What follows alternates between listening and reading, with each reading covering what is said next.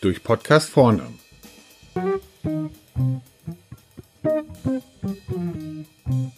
Heute Mittwochs für Materialwirtschaft. Entschuldigung, können Sie mir sagen, wo die guten Nachrichten hin sind? Wenn ich die News höre, dann bin ich umgeben von Horrormeldungen und schlechter Stimmung. Brexit, AfD, Mietpreissteigerung. Diese rufen Ablehnung und Beleidigung in sozialen Medien hervor.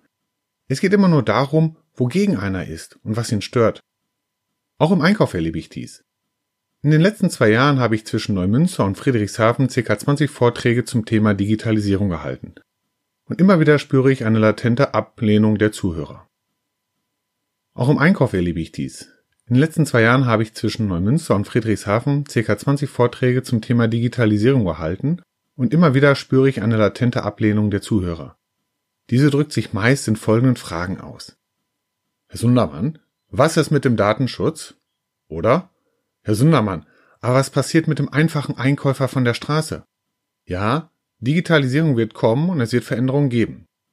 Aber lasst uns das Thema doch einmal positiv angehen und überlegen, was es für Chancen gibt. Weniger stupide Tätigkeiten, mehr Transparenz, bessere Entscheidungsgrundlagen, schnellere Prozesse. Lasst uns das notwendige Aufräumen der Datensilos doch mal als Chance sehen, wie ein Frühjahrsputz. Endlich gehen wir es an. Die Rückendeckung der Geschäftsführung ist da. Her mit dem Data-Putzlappen, ich melde mich freiwillig. Diese positive Denkhaltung fällt uns Deutschen nicht einfach. Nicht ohne Grund haben wir Wörter wie Weltschmerz, die es in anderen Sprachen gar nicht gibt. Und unsere großen Dichter und Denker, wie zum Beispiel Schopenhauer, waren nicht immer geprägt von einem positiven Weltbild. Mir hat ein kleines schwedisches Mädchen die Augen geöffnet. Greta Thunberg mit ihrer Kampagne Friday for Future. Erst habe ich es auch aus einem negativen Blickwinkel betrachtet. Als Vater von zwei schulpflichtigen Kindern ging es anfänglich nur darum, ob die Kids frei haben dürfen oder nicht. Aber beim Hören des Podcast AWFNR von Joko Winterscheid und Paul Ripke, Folge 3.5, sehr empfehlenswert, da ging mir ein Licht auf, dass hinter der Botschaft mehr steckt als die negativ behaftete Schuldiskussion. Zum einen geht es um Klimaschutz.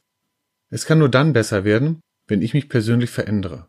Und das heißt bei mir als Unternehmensberater, der Land auf Land ab unterwegs ist, weniger Auto, mehr Deutsche Bahn. Und es geht. Düsseldorf-Stuttgart ist eine Top-ICE-Strecke.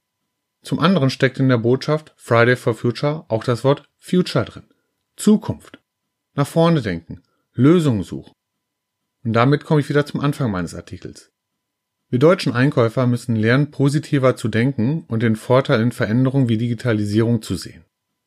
Vielleicht brauchen wir auch einen Mittwochs für Materialwirtschaft, um Projekte anzustoßen oder verkrustete Strukturen aufzubrechen. Ich wäre auf jeden Fall dabei. Damit wir uns austauschen können, habe ich den Twitter-Hashtag Mittwochs für Materialwirtschaft ins Leben gerufen. Danke, Greta, für deine Inspiration.